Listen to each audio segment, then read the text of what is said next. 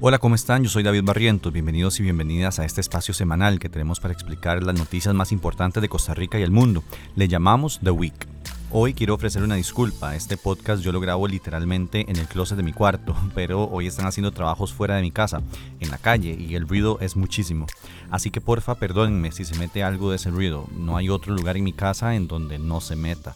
Si quieren apoyar este proyecto de periodismo independiente para, por ejemplo, poder grabar en otro lugar mejor, pueden hacerlo siguiendo todas nuestras redes sociales, arroba lauratica, pero también en www.patreon.com slash lauratica. Hoy hablaremos sobre un recorte presupuestario enorme a cultura y cómo puede eso estropear la vida de personas pobres. También sobre cómo Nueva República intenta bloquear proyectos de ley beneficiosos para niños abusados, marihuana recreativa, nuevamente el FES y las universidades y muchas cosas más.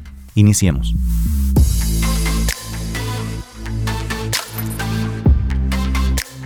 La semana comenzó con una mala noticia para la recientemente desaparecida y próxima protagonista del siguiente show sobrevalorado de Hernán Jiménez, Jocelyn Chacón. Y es que la Sala Constitucional anuló una directriz de la ministra de Salud que prohibía a funcionarios de su ministerio hablar con la prensa y ordenaba que todas las respuestas a consultas fueran tramitadas por el Departamento de Comunicación de su despacho.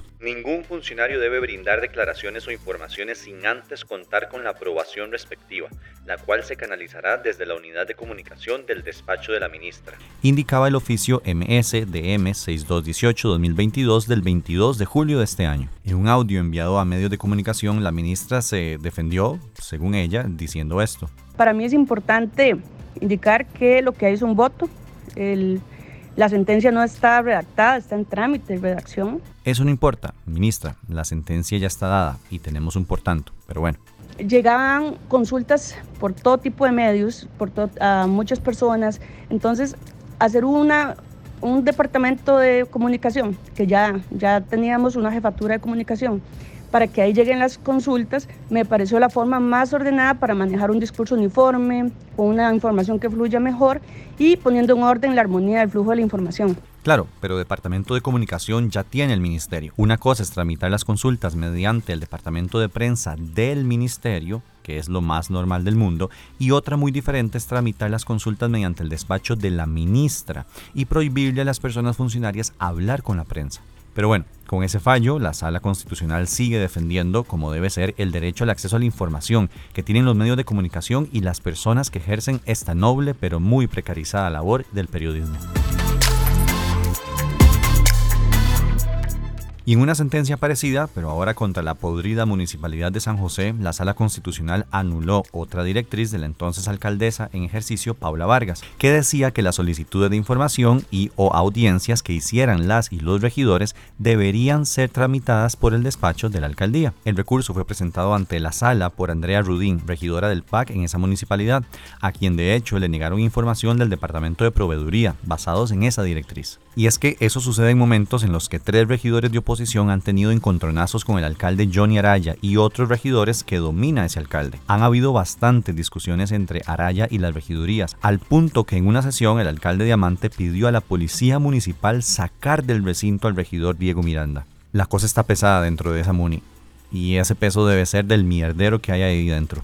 La sala le recordó a la Municipalidad de San José que hay bastante jurisprudencia que indica que no se pueden centralizar las peticiones de información. Y bueno, cada vez que dé una noticia de la Municipalidad de San José terminaré diciendo que gracias al creador, Johnny Araya no podrá reelegirse en las próximas elecciones. Si usted vota en San José, por amor a todo lo que es bueno, salga a votar y hágalo por la opción que más se aleje de Araya y los suyos. En la Asamblea Legislativa se está tramitando el presupuesto del país para el 2023. Esta semana fueron varios jerarcas a audiencias, entre esos la ministra de Cultura Nayuribe Guadamuz. El gobierno presentó el presupuesto con un recorte de casi mil millones de colones al Ministerio de Cultura, de forma que se afectarían muchos programas culturales y espacios, como el Teatro Emelico Salazar, el CINART y uno al que particularmente le tengo mucho cariño por yo ser de Desampa, el Parque de la Libertad.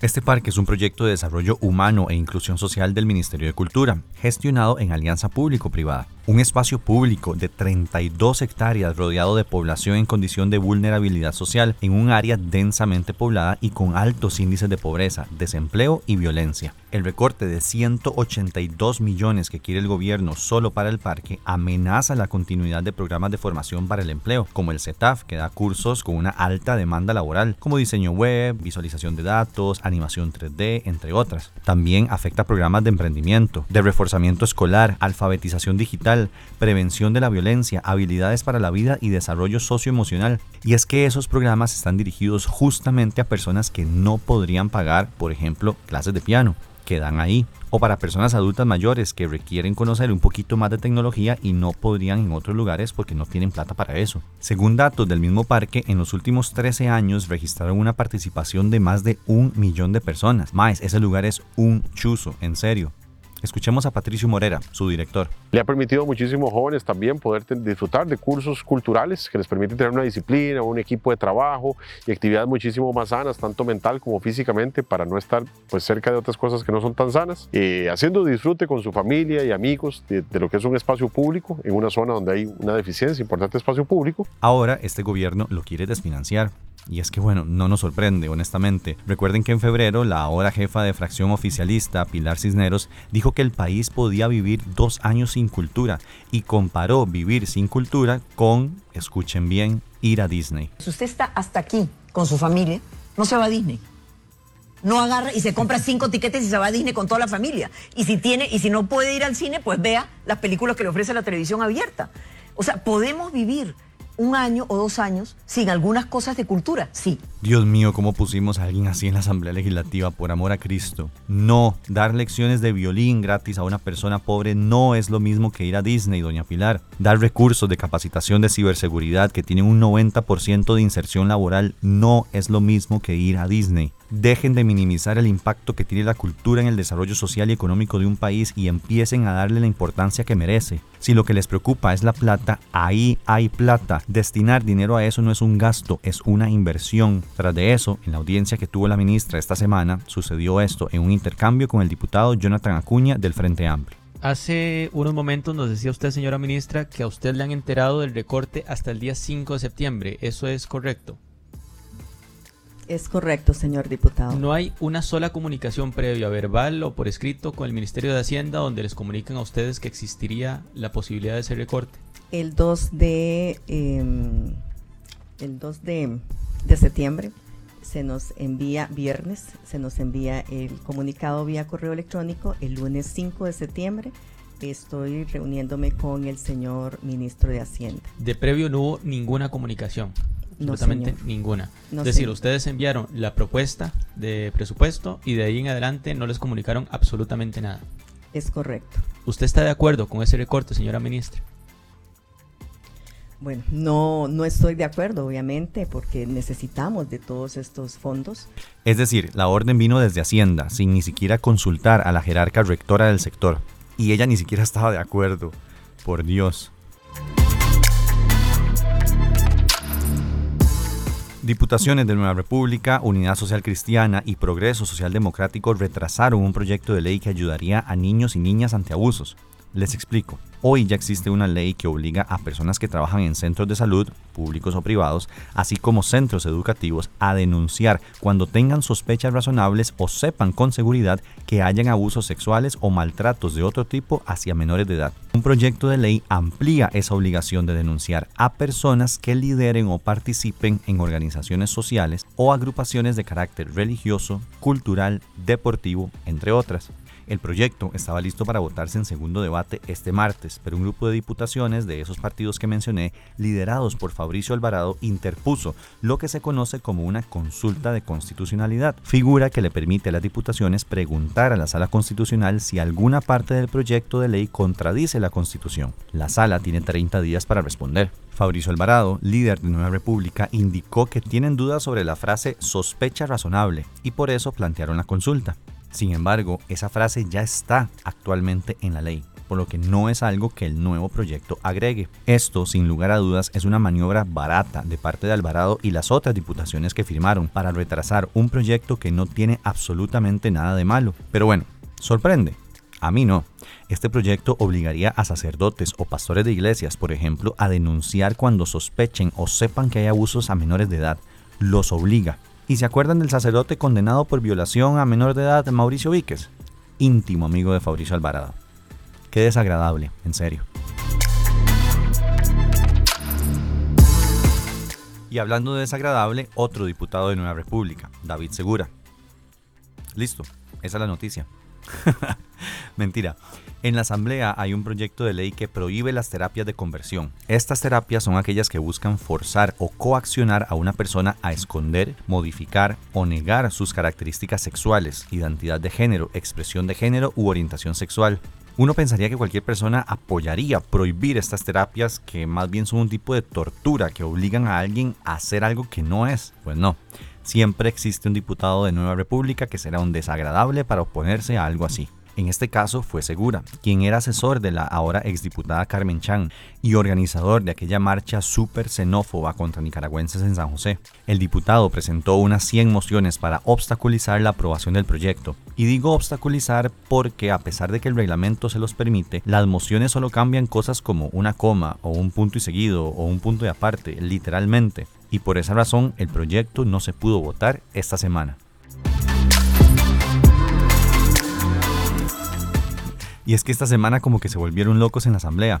El diputado del PUSC, Leslie Bojorges, presentó un proyecto de ley para rebajar el monto del marchamo que tendremos que pagar nosotros los mortales en diciembre. Y eso suena bien en principio, pero no lo es tanto. El marchamo está compuesto por varios rubros, siendo el impuesto a la propiedad de vehículos siempre el más grande cuando hablamos de carros. Cuando hablamos de motos es el seguro, porque bueno, manejamos como los monos en Jumanji. El proyecto viene a rebajar parte de ese impuesto, por lo que rebajaría el monto total del marchamo. El diputado propone una rebaja del 30% del impuesto a carros particulares con valor fiscal de hasta 4.5 millones, vehículos con carga liviana hasta 15 millones, para que el bro con el L200 que lo usa para echar hieleras cuando baja co pueda pagar menos, maquinaria agrícola, carros de turismo y otros. Y aunque no lo crean, esos otros incluyen también a los autobuseros.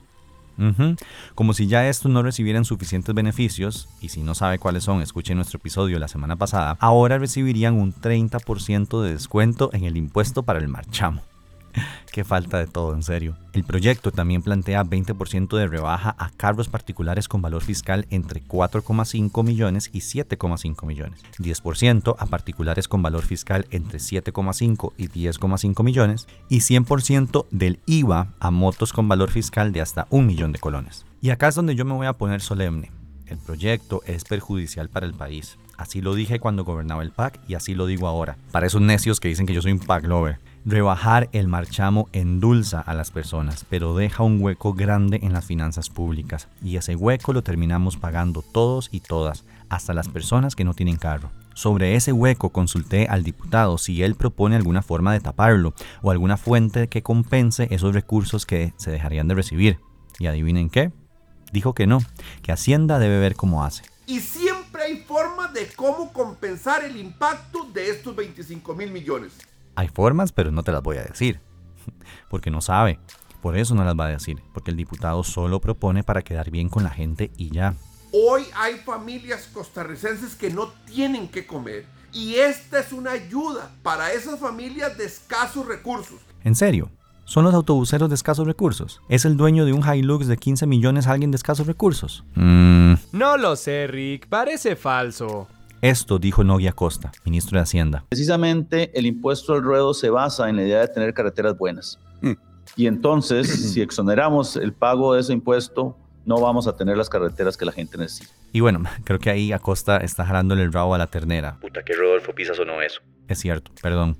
Yo defiendo la no rebaja al marchamo porque es irresponsabilidad fiscal, pero cómo cuesta a veces cuando vemos la cochinada de calles que tenemos, ¿ah? Si Nogi quiere convencer gente con ese argumento, sugiero buscar otro. Sin embargo, tengo el presentimiento de que el presidente Chávez vetará este proyecto de ley. Veremos. En una buena noticia desde Casa Presidencial, el gobierno presentó un proyecto de ley para regular y controlar el uso, cultivo, producción, distribución, venta y tenencia de cannabis psicoactivo para uso recreativo. En otras palabras, para fumarla cuando nos dé la gana. Bebos, le tomó a este gobierno seis meses hacer algo bueno que no se atrevieron a hacer administraciones del PAC. Y no, no se la crean, eso no borra todo lo cochino que es este gobierno. A ver, tampoco. En el proyecto se autoriza a las personas mayores de edad la tenencia regulada de hasta 30 gramos de la planta o resina del cannabis o marihuana para uso recreativo, así como otros productos derivados del cannabis para consumo personal. También se permite, sin requerir licencia, cultivar plantas de cannabis en propiedad privada, en un número no superior a seis plantas por casa de habitación. También viene toda la parte de producción y comercialización, que ya sí requeriría de licencias para ese tipo de negocios. Los entes encargados de regular y dar esas licencias sería el Ministerio de Salud y el Ministerio de Agricultura y Ganadería. Algo que me gusta del proyecto es que prohíbe el fumado del cannabis en sitios como centros comerciales, bares, casinos, restaurantes y pues obviamente centros de trabajo u hospitales. Algo así como el tratamiento que se le da al fumado de tabaco sí se permite en cafeterías, por ejemplo, el consumo de cannabis en productos comestibles o bebibles, como para ir por un cafecito con un brownie. En el tema de impuestos le pone un 1% adicional al impuesto normal de renta y dice que lo que se recaude con ese 1% será repartido entre varias instituciones y programas, como Banca para el Desarrollo, el Ministerio de Salud, la Caja, el ICD y otros. Algo curioso es que prohíbe toda forma de promoción del cannabis para uso recreativo, incluyendo redes sociales, radio, tele, cines, revistas, vallas, pancartas y por supuesto eventos deportivos y culturales. Y para terminar, es bueno que el gobierno impulse este tema, pero me parece políticamente mezquino presentar un proyecto de ley nuevo cuando ya hay uno presentado en la Asamblea sobre este tema. Fue presentado por el entonces diputado Enrique Sánchez y busca, detalles más, detalles menos, lo mismo, aprobar el uso recreativo. Pienso que hubiera sido un ahorro de recursos trabajar alrededor de ese proyecto y no poner a la Asamblea a tramitar uno completamente nuevo. Pero bueno una de cal y otra de arena desde presidencia esta semana. El mismo día que dijeron lo del cannabis, el gobierno anunció un proyecto de ley para controlar cuánto gastan las universidades públicas y en qué lo gastan. En sí, el texto es simple, corto, al grano. Sin embargo, por el fondo es un cambio enorme para este país y, desde mi perspectiva, inconstitucional. Desde la negociación sobre el FES, Fondo Especial para la Educación Superior que se dio este año, en la que el gobierno propuso recortar un pichazal de plata y al final terminaron recortando menos, pero igual bastante, y las universidades como perritos de taxista diciendo que sí, se veía venir que este gobierno quiere meter mano en cómo gastan la SU su dinero. Como ya les había contado en episodios anteriores, la constitución política crea el fondo y les da independencia a las universidades de cómo manejarlo y en qué gastarlo. El artículo 84 dice, la Universidad de Costa Rica es una institución de cultura superior que goza de independencia para el desempeño de sus funciones y de plena capacidad jurídica para adquirir derechos y contraer obligaciones, así como para darse su organización y gobierno propio. Las demás instituciones de educación superior universitaria del Estado tendrán la misma independencia funcional e igual capacidad jurídica que la Universidad de Costa Rica. Y eso tiene una lógica importante detrás. Las universidades son espacios de pensamiento crítico libre de formación que tienen que estar alejadas de decisiones políticas de los gobiernos de turno. No sé si me estoy explicando, pero los diputados que hicieron la constitución política vigente blindaron a las universidades para que los gobiernos no las manosearan o les quitaran su financiamiento. Imaginemos un Otto Guevara que odia las U públicas, o un Fabrizio Alvarado que odia, bueno, cualquier tipo de adquisición de conocimiento que no sea levítico o deuteronomio. Si esa gente llega al poder y el financiamiento de las U públicas dependiera del poder ejecutivo, chao US les quitan la plata, no podrían funcionar más y se harían aún más ricos los dueños de U privadas o nos educaría el padre Sergio. Me explico, no se trata de que hagan lo que les dé la gana ni que sean un estado dentro de otro estado, porque igual tienen que sujetarse a las leyes generales como la de empleo público o la regla fiscal de la 9635, pero no dependen del gobierno de turno. En este caso es clarísimo que Rodrigo Chávez quiere tener injerencia en las decisiones que se tomen en las universidades públicas, porque el proyecto que planteó dice que el financiamiento lo decidirían entre las U, el MEP, Hacienda, Mideplan y MISIT. Y no solo cuánta plata reciban, sino en qué la gastan, es decir, injerencia total del Poder Ejecutivo. Y a ver, esto ya lo he dicho antes, pero lo repetiré. Las universidades públicas tuvieron un despilfarro enorme y dieron muchos privilegios a unos cuantos. Y hoy la educación pública sufre las consecuencias de esas malas decisiones. Eso es un hecho y esas malas decisiones deben cambiar. Pero de eso, a querer que el Ejecutivo tenga injerencia directa sobre la SUS, hay un camino muy peligroso que estaríamos recorriendo. La Constitución dice lo que dice, y si quieren quitarle la autonomía a las universidades, van a tener que cambiar esa Constitución. Pero este proyecto no hace eso, simplemente es una ley, y la ley en Costa Rica no está por encima de la Constitución. Sin duda, es un tema que se las trae y no será la última vez que escuchen sobre eso en este podcast. Vean, esta noticia la doy porque es probable que ustedes quieran saber qué pasó, pero al mismo tiempo no quiero darla porque es que nadie sabe realmente qué pasó o por qué pasó. Pero bueno, les comento. Esta semana el presidente despidió al viceministro administrativo del Ministerio de Seguridad Pública, Randall Vega. Hasta ahí todo en orden. Eso pasa, porque son puestos de confianza y es normal. Sin embargo, Presidencia dijo que lo despidieron porque supuestamente permitió un proceso licitatorio para la compra de vehículos que da la apariencia de haber sido diseñado para favorecer a una empresa en específico. Aparentemente Purdy, porque fue la única que ofertó. Nos dimos cuenta que el cartel de licitación tenía un detallito técnico el cilindraje del motor de los 10 carros que solo una empresa en Costa Rica puede ofrecer. Sin embargo, desde la hora tica hablamos con el viceministro y él nos dijo que no tuvo nada que ver en la creación del cartel de licitación y que ni siquiera pasó por sus manos. Entonces me da la impresión de que al presidente le dijeron de que yo fui el que seguro que el que preparé el cartel, que seguro yo fui el que lo adjudiqué, que seguramente yo omití revisarlo, pero es que a mí no me lo pasaron a revisión. Agregó que el cartel de licitación lo revisaron en el despacho del ministro de Seguridad y que ahí se cambió un poco para que fuera más abierto y pudieran participar tal vez más empresas. Ahora, uno pensaría, bueno, alguien miente, o el presidente o el viceministro. El asunto es que el jueves sale el ministro ahí de Seguridad y el director de Proveeduría del Ministerio de Seguridad Pública a dar una conferencia de prensa. Y en esa conferencia confirman lo que Vega, el despedido, nos dijo que él no tuvo que ver con el cartel de licitación. Entonces, ¿por qué el presidente dijo lo que dijo? Y para peores, horas después de que la conferencia se dio, el Ministerio de Seguridad la borró de Facebook, donde fue transmitida. ¿Será que dijeron algo que no debían decir? No lo sabemos, porque no sabemos nada. No sabemos si el presidente dice la verdad o si miente y es Vega quien dice la verdad. No sabemos la verdadera razón del despido, si Chávez tiene algo en contra de él o es algún tipo de represalia o no hizo algo que quería que hiciera. Y honestamente nada de esto para mí tiene sentido. Entonces, al no saber yo nada con seguridad, no quería compartirles la noticia, pero cedí ante la presión de que es lo que ustedes quieren escuchar y ahora me odio a mí mismo por estar publicando algo que todavía me tiene confundido. Mis valores periodísticos, idiota. Ya, perdón. Prometo intentar averiguar mejor qué es lo que está pasando. En serio.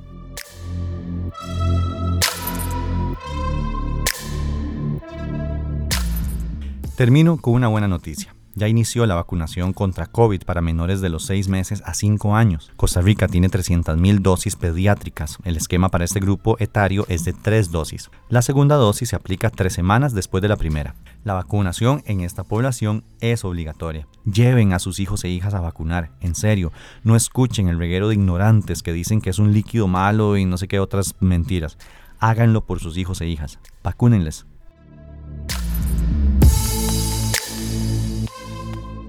Eso fue un resumen de algunas de las cosas más importantes que sucedieron la semana del 3 al 7 de octubre en Costa Rica. Recuerden que pueden seguirnos en todas nuestras redes sociales, arroba lauratica, y también pueden apoyar este proyecto de periodismo independiente en www.patreon.com slash lauratica. Chao.